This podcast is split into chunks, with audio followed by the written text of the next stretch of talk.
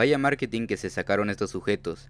Estoy seguro que se habrán ahorrado unos milloncitos solamente por dejar que un montón de gente sonriera a las cámaras y los promocionaran gratis por distintas redes. Digo, es muy creativo, pero bastante codo a la vez.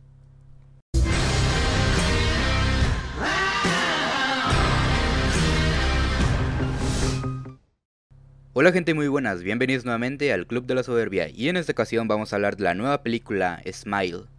Dirigida por Parker Finn y estelarizada por Sosie Bacon, Smile nos cuenta la historia de Rose, una psiquiatra que atiende a pacientes que han tenido un severo trauma, donde un encuentro con una presencia desconocida hace que la gente que quede poseída se suicide con una sonrisa macabra.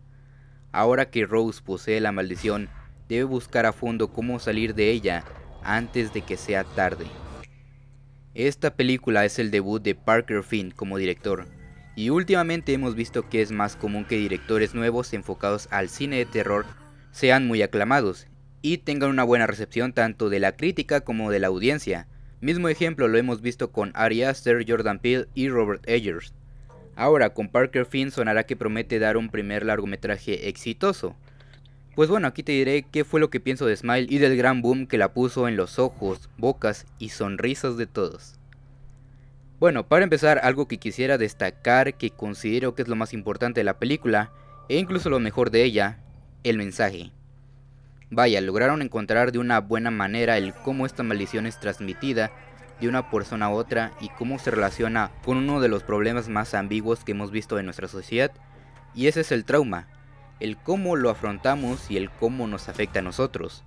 Rose es alguien que de hecho es la persona que está del otro lado de una historia de terror.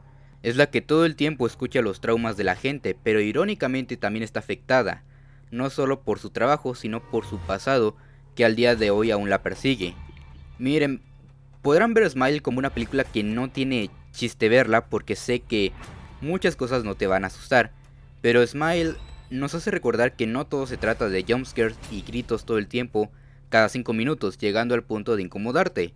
Es formular cada pieza para que al final quede una composición donde tengas una sensación de horror, perturbación, que quedes en shock por los eventos ocurridos en la película.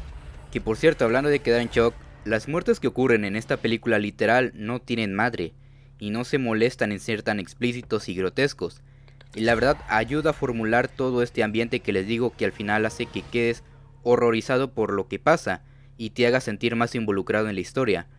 Porque como dije, el hecho del trauma es algo que no solemos enfrentar y simplemente ponemos una sonrisa y fingimos que todo está bien cuando realmente no lo estás. Creo que es el punto más fuerte de la película, el que sea más personal que otras que solemos ver.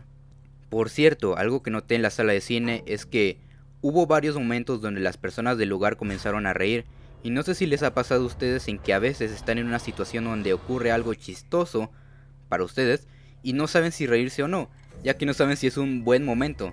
Pues con esto dicho, considero que si sientes esa sensación de reír, hazlo. Yo lo sentí y lo hice, y es algo que también nos trae esta película, un tono cómico e irónico que calma los momentos de tensión y hace que la historia pueda sentirse más natural y que prosiga con mayor fluidez. Ahora, una pregunta que resolver. ¿Es Smile la mejor película de terror que salió este año? En lo que a mí respecta, no. Considero incluso que Nope es aún mejor por ser aún más profunda que esta cinta. Porque miren, puede tener una atmósfera de terror que al final es efectiva, pero no es innovadora, ya que ocupa muchos elementos que ya hemos visto en otras películas. Y al final termina siendo una película que por momentos te impacta, pero luego la sientes vacía y termina siendo muy predecible. Sobre todo al final, que a pesar de ser muy bueno y que es el punto de mayor tensión en la película, aún así termina siendo algo que te hace decir, ah sí, era obvio que al final pasaría eso. Aparte, muchas de las actuaciones que vemos en pantalla no son muy buenas que digamos, aunque puedo llegar a entender ya que es la primera cinta del director y se nota que aún le falta algo de experiencia. Pero en serio, que hay muchos actores que parece que ni le echan ganas. Otra cosa que justifica mucho la historia es el exnovio de Rose, porque sin él no habría historia y por lo tanto no habría película. Él es quien le ayuda a investigar este extraño caso que le está sucediendo, ya que es el único que le cree, y es quien por su trabajo o influencias logran juntar todas las pistas y rompecabezas que Rose necesita para poder librarla, y es un poco coincidencia que todo se logre gracias a su papel. En conclusión, Smile es una buena película de terror que la podrás disfrutar si eres muy fanático del género. Aunque yo en lo personal yo he dicho muchas veces que no soy muy apegado a él.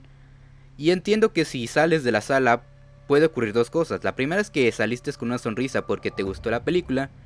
O la segunda es que saldrás burlándote o lamentándote de ir a verla, ya que la consideraste más un chiste y que no cumplió tus expectativas. De cualquier forma, lo entiendo completamente. Definitivamente de lo que más rescatamos de ella es el mensaje de superar los traumas que luego harán que uno se destruya por dentro.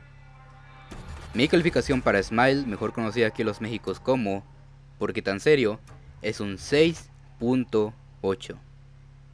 Pero bueno, hasta aquí mi reseña de esta nueva cinta.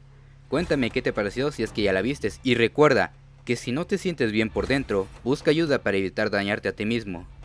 Pero bueno, eso ha sido todo de mi parte. Nos veremos en otra reseña mamadora.